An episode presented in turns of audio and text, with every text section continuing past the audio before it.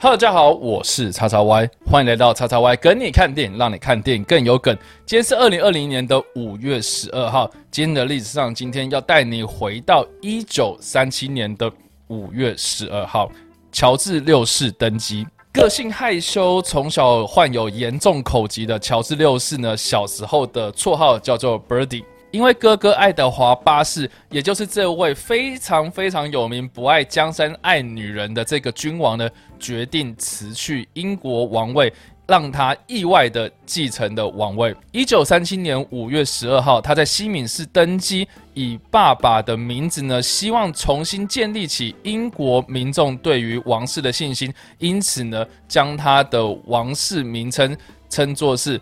乔治六世，他在之后呢，特别邀请了一位澳洲籍的语言治疗师莱纳尔罗格来改善他长期以来的口疾问题。他在二战爆发之后呢，也成功带领了国家迈向胜利的荣耀，也因此成为后世的一段佳话。大家如果对于这段历史或者乔治六世有兴趣的话，不妨参考这部电影《王者之声：宣战时刻》。我觉得中文片名真的是取得非常的不伦不类，它的名字就是叫《国王的演讲》（The King's Speech） 嘛，或是香港也翻译的很好笑，《皇上无话儿》。这部二零一零年由汤姆哈伯所执导的英国传记电影呢，是由科林佛斯所主演。他饰演的当时的乔治六世，在诠释他有口疾方面的形象非常的到位，也让他因此获得了最佳男主角。而导演呢，汤姆霍伯呢，也获得了最佳导演的殊荣。嗯，汤姆霍伯就是去年拍出。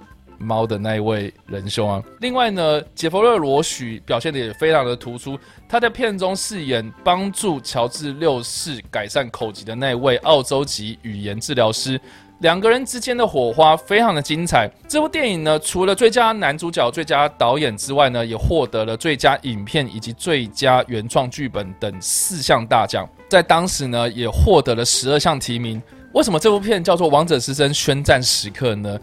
因为故事的最终目的就是要呈现乔治六世当时对德宣战的那一段非常著名的演讲，而当然呢，他原本口疾非常的严重，为什么最后面可以说出这么振奋人心的演讲呢？主要呢就是在于他邀请的这位语言治疗师，他们在训练讲话、演讲这样的过程，一个非常有趣的互动。当时呢，他同时又要面对自己的哥哥不想要当国王，然后要将他的王位传承给他。另一方面呢，英国的民众又对这个新上任的国王非常的没有信心。当一个国王真的非常的不容易，在这样子的巨大压力之下呢，他怎么样勇敢的面对自己的口疾问题，来说出这样的演讲？我个人认为呢，是从历史的观点，或是从。传记电影的观点切入啊，都可以说这部片是一部非常励志的电影哦。好了，以上就是今天的影片内容。如果喜欢这部影片，或是声音，或是想要看到更多有关电影或是历史的相关资讯，也别忘了按赞、追踪我脸书粉丝团，以及订阅我的 YouTube 频道、IG 或者各大声音平台哦。我是叉叉 Y，我们下次影片再见喽，拜。